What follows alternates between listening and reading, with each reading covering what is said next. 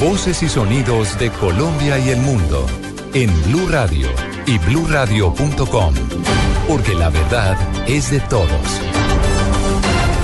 8 de la mañana, dos minutos. Aquí están las noticias de Colombia y el mundo en Blue Radio. En las últimas horas, la canciller colombiana María Ángela Alguín se reunió con el presidente de Cuba, Raúl Castro, para hablar del avance de los diálogos de paz entre el gobierno colombiano y la guerrilla de las FARC. ¿Qué se sabe de este encuentro?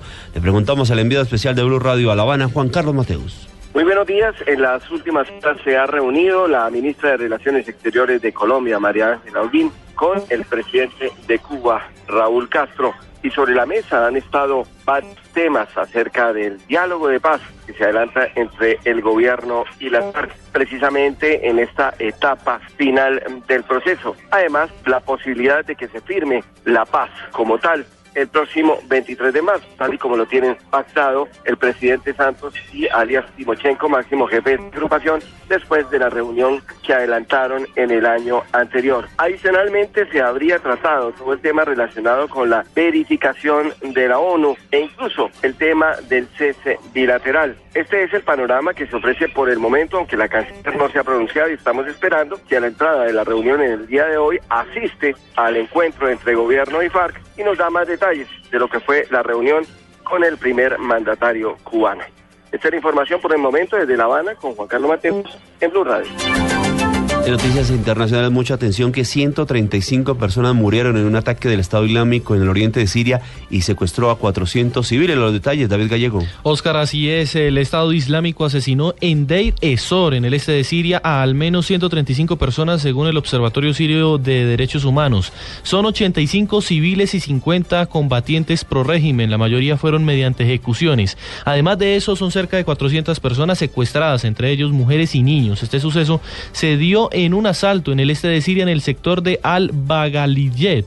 Aseguran las fuentes locales que fueron llevados a zonas controladas, las personas que están secuestradas por los yihadistas en la misma provincia de Deir, Ezor, de Deir así como la provincia vecina de Raga. Esta acción del grupo extremista es diferente a los bombardeos en Raga, en el este de Siria, que dejaron también 40 muertos, acto que también se le atribuye al grupo yihadista. David Gallego Trujillo, Blue Radio.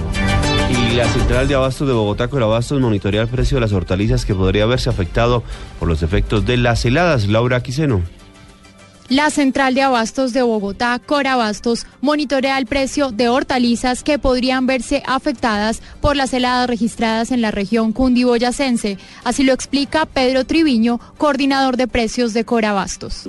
Estamos haciendo monitoreo. Ayer, por ejemplo, cayó uh, bastante neblina. Hoy ha hecho bastante frío, pero no, no ha caído la escarcha que quema los, productos.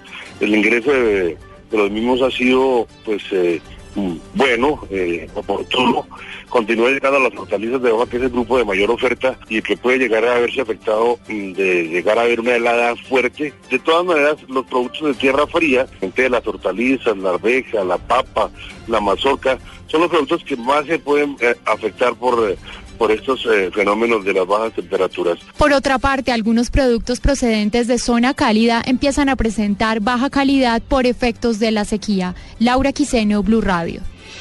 La noticia del momento en Blue Radio.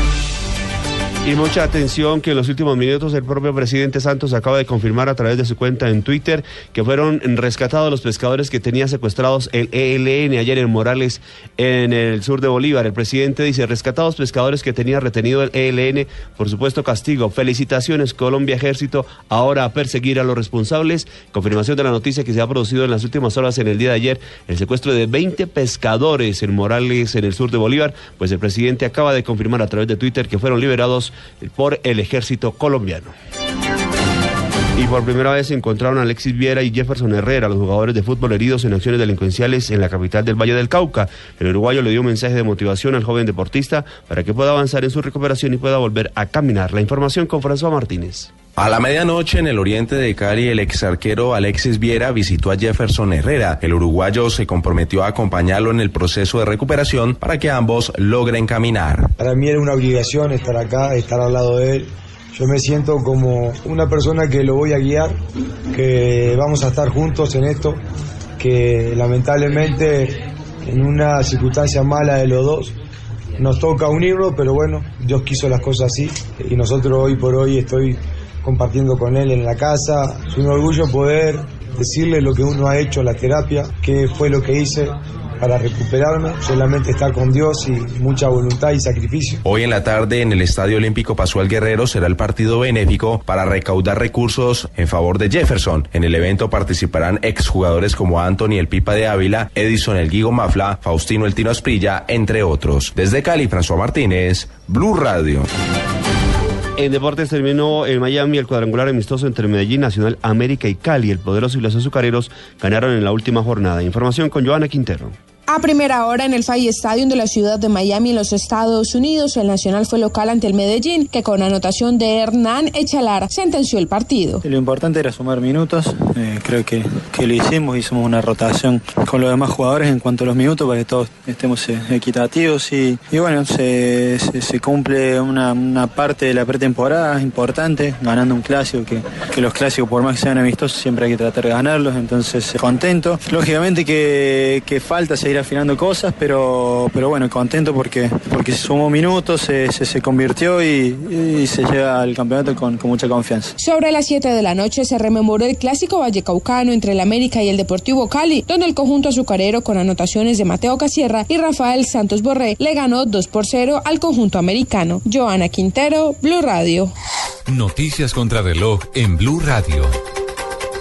A las 8 de la mañana, 9 minutos, noticias contra reloj, noticias en desarrollo. El primer ministro israelí Benjamín Netanyahu aseguró esta mañana que si no fuera por su país, Irán tendría ya armas nucleares y advirtió que el desmantelamiento de las sanciones internacionales que se inicia hoy dará más fondos a Teherán para financiar el terrorismo.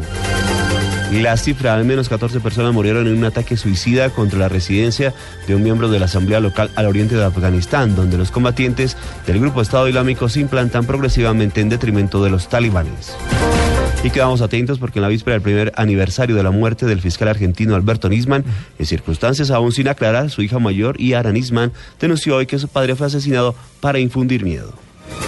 Ampliación de estas noticias en blurradio.com.